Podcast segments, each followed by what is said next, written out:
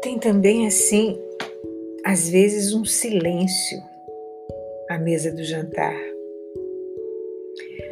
Há silêncios que são mágicos, principalmente no início dos relacionamentos apaixonados. Mas é melancólico o silêncio quando se perde o gosto de conversar a dois. Este pode ser um sintoma de que a vida talvez não esteja mais tão feliz a dois. Os dois naturalmente queriam ter um projeto em comum, mas às vezes o que se vê é um na garupa do projeto do outro.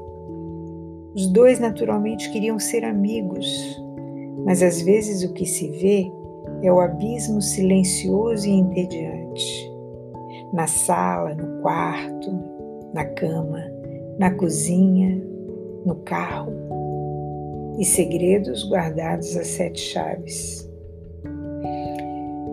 E tem as técnicas ineficazes de tampar o silêncio, com fatos corriqueiros, com opiniões sobre os outros, com aspectos funcionais da casa, dos filhos, das finanças, das escolas.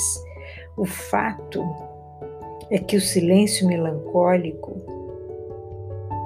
em um relacionamento é um alarme que soa dentro da alma, é um pedido de socorro, é uma necessidade de mudar.